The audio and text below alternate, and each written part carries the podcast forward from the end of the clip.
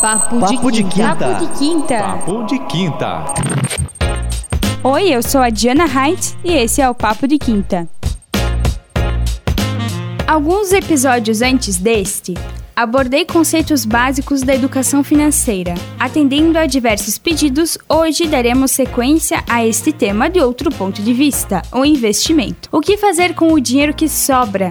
Na economia, investir significa aplicar um capital, ou seja, recurso, em algo esperando um benefício futuro.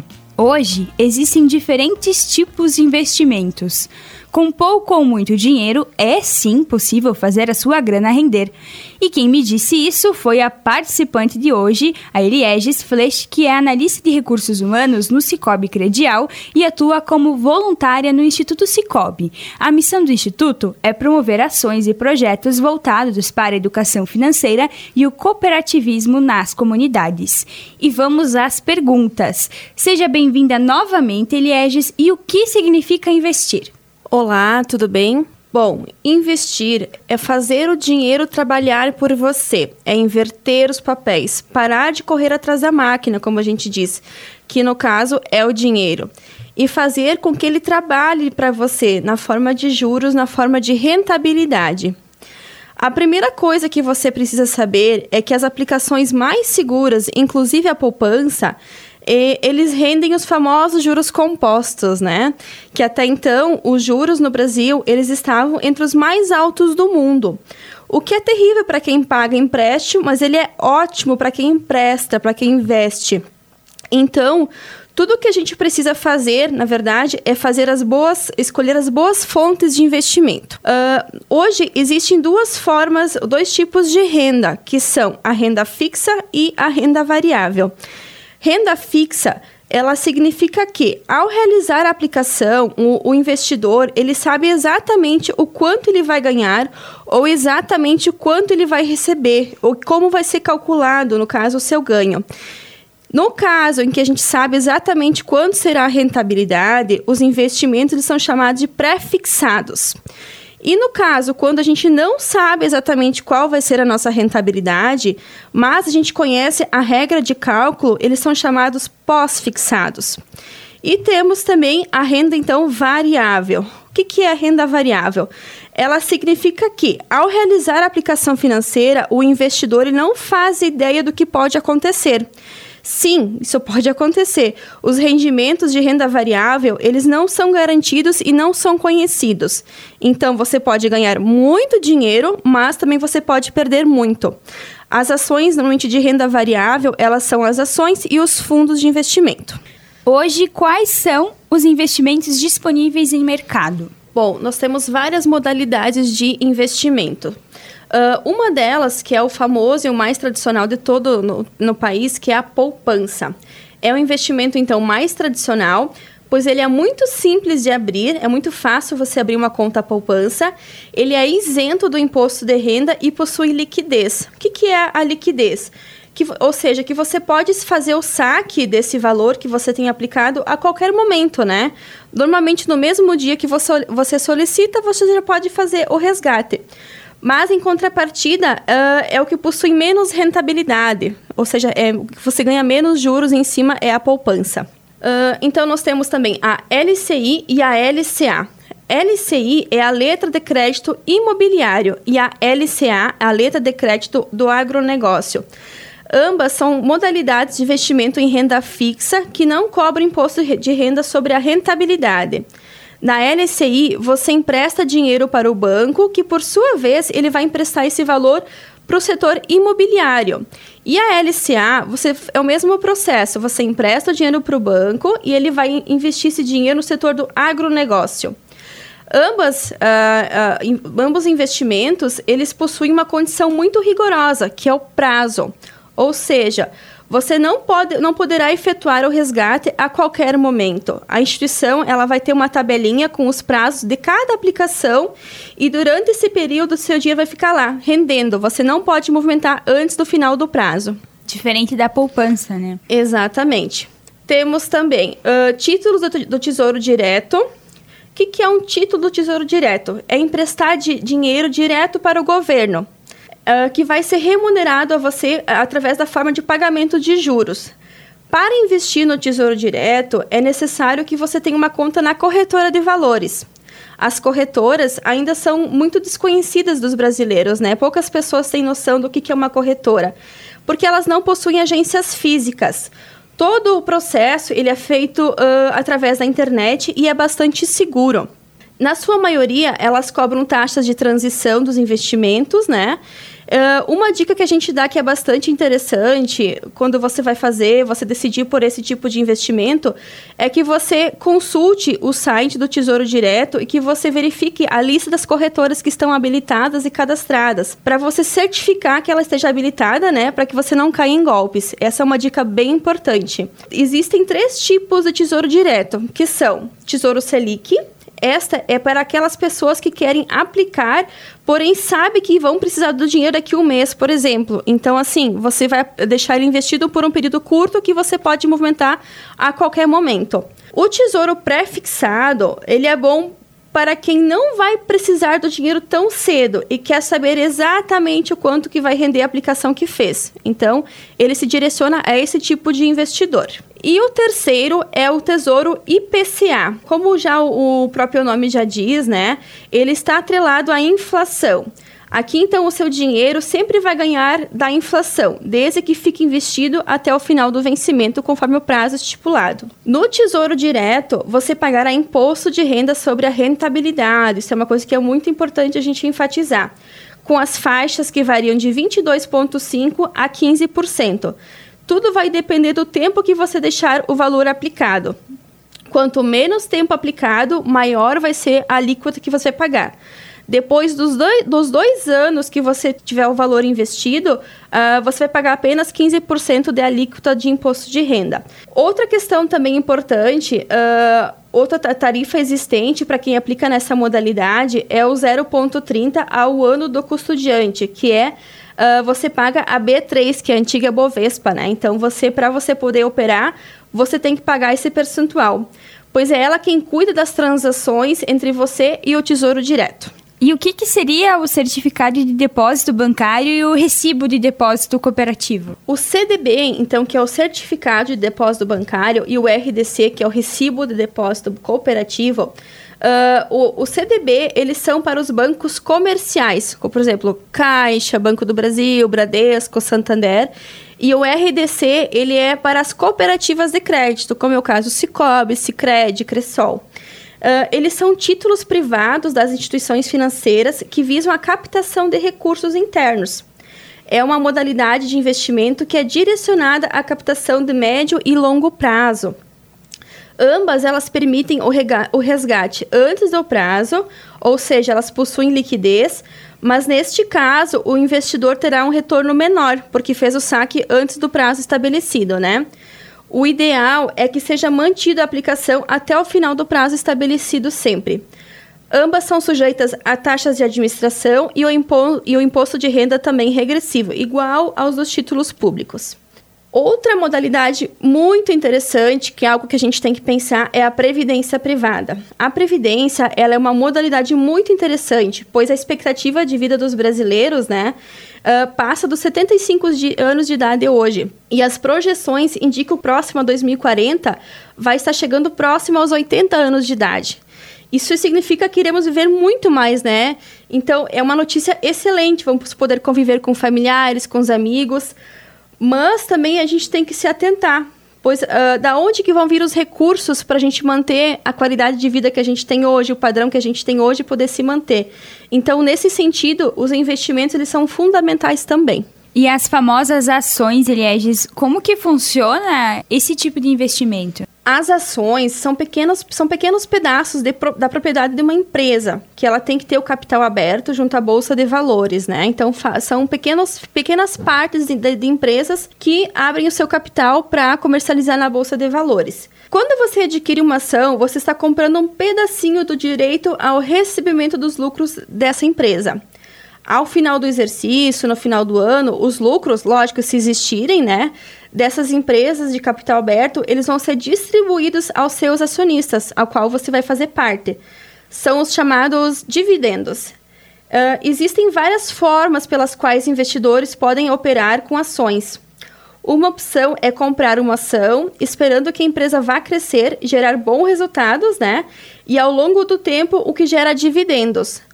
Outra forma é esperar que o seu preço vá aumentar no futuro próximo, ou seja, neste caso, o investidor ele vai rapidamente vender ações compradas com o seu ganho e essa diferença que vai ser o seu, o, vai, vai ser a sua rentabilidade, o seu retorno, né? Nesse caso, Elieges, quando alguém compra uma ação, mas a empresa tem um prejuízo, a pessoa vai perder o dinheiro? Sim, a pessoa pode, é como eu falei lá antes, é uma renda variável.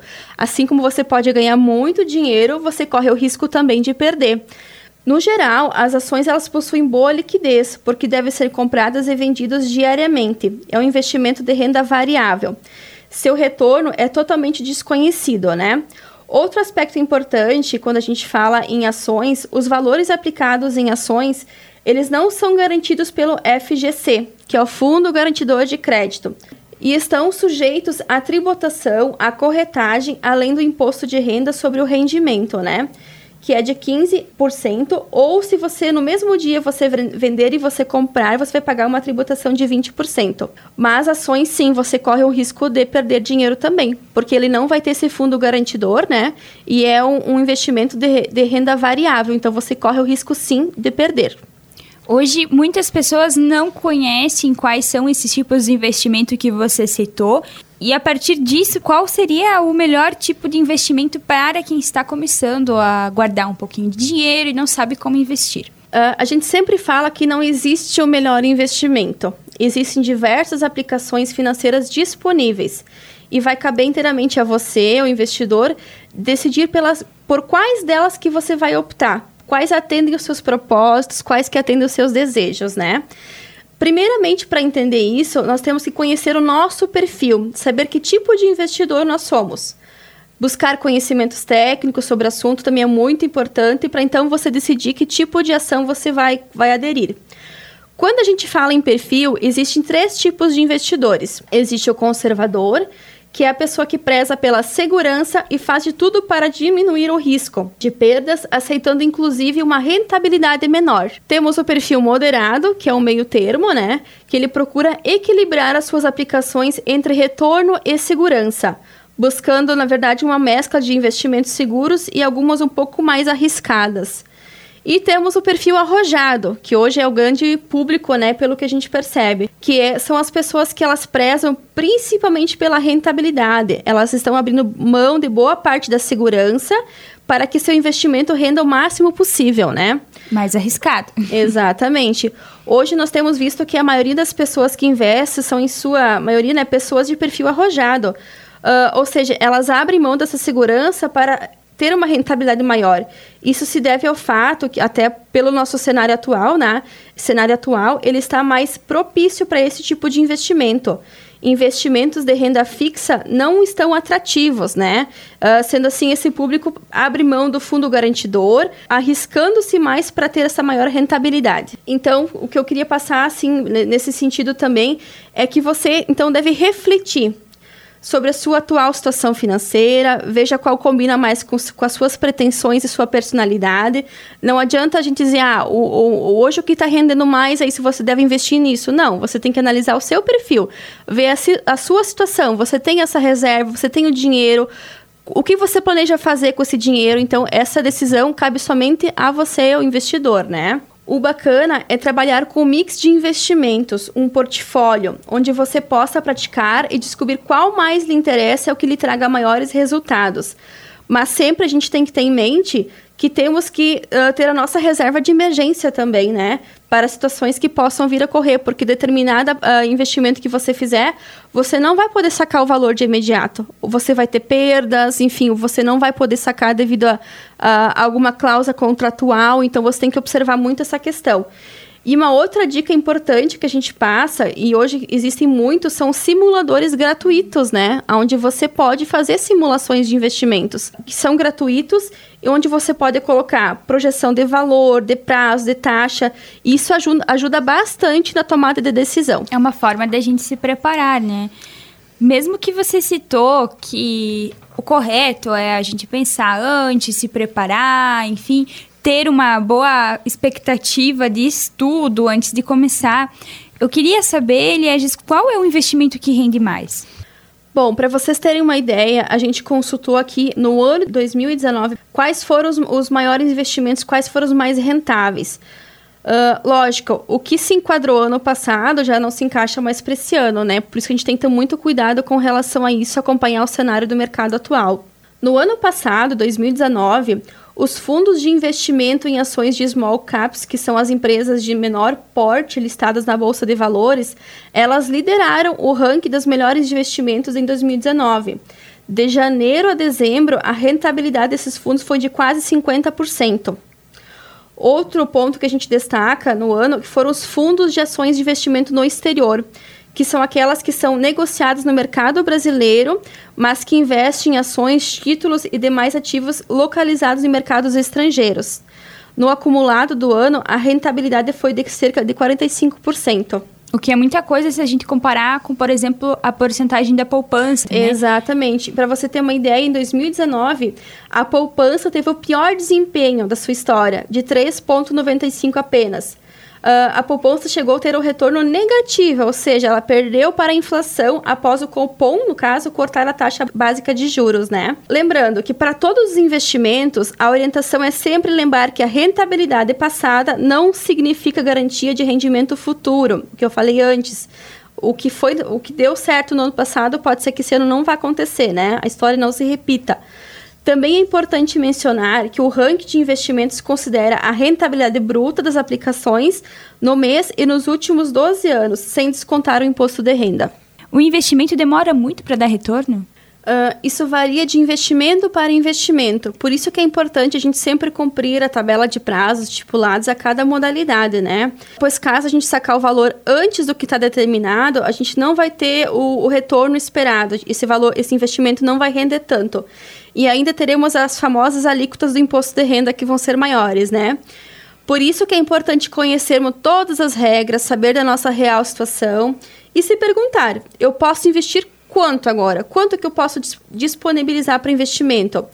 Quanto tempo que eu vou poder deixar aplicado? Eu tenho uma reserva de emergência? Por isso que é importante, né? Depois até vou citar o livro da Natália Arcuri, assim, ela fala muito que o problema do brasileiro é a tal da ansiedade, né? Ele não, não consegue deixar o dinheiro lá, esquecer sem movimentar. Então, nesse, no caso de investimentos, você tem que saber esperar, né? Então, conhecer bem o produto, saber as suas regrinhas e aguardar o prazo estipulado.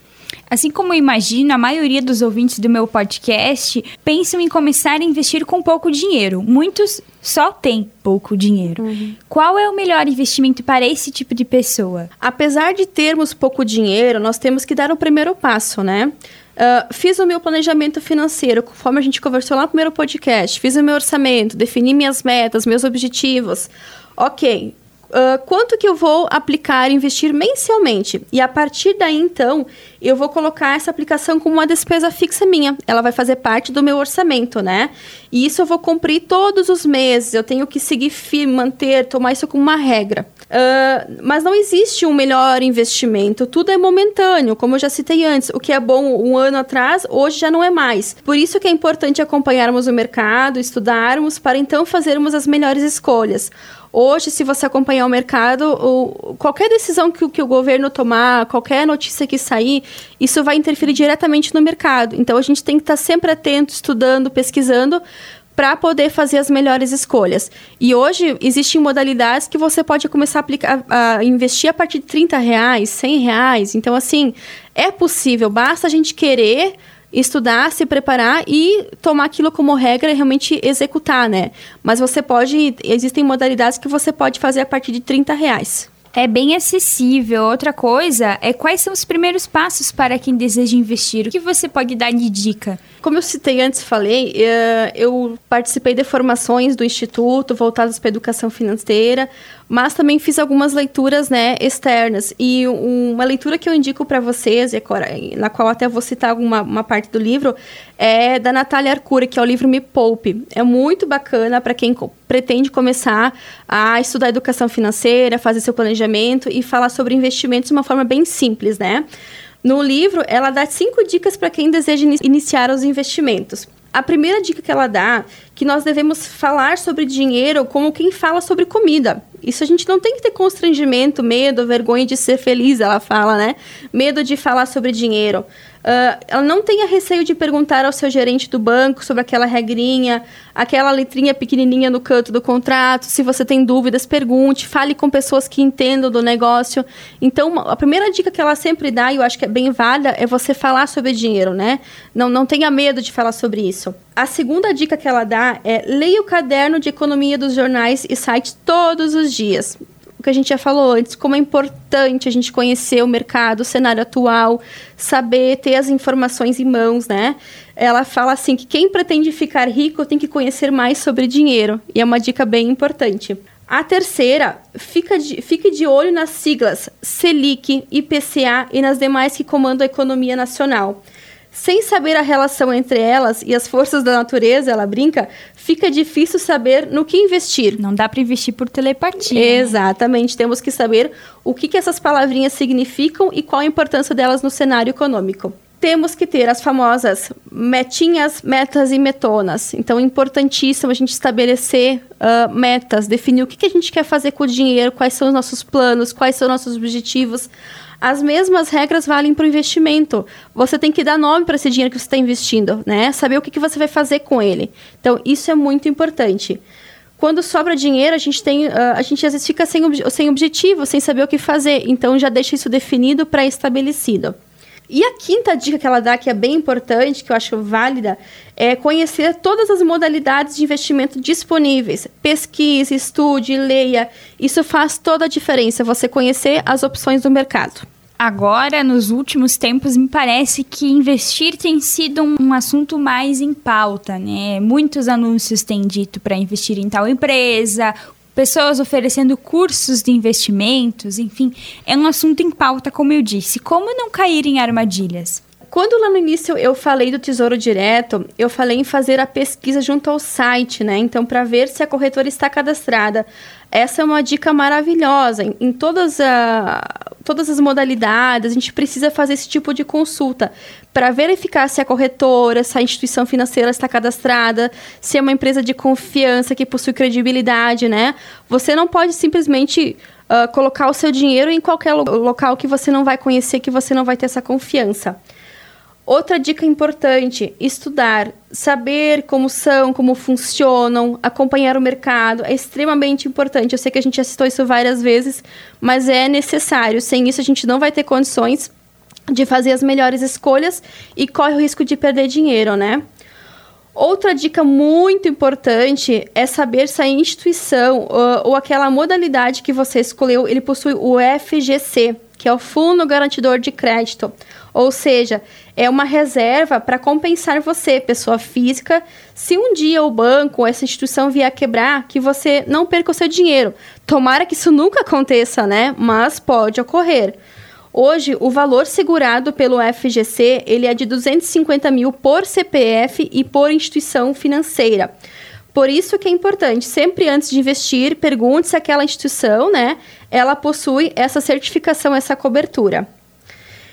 E assim, uh, não existe opção de investimento perfeita, né? Uma aplicação que garanta ao mesmo tempo baixo risco, alta segurança, alto retorno e alta liquidez.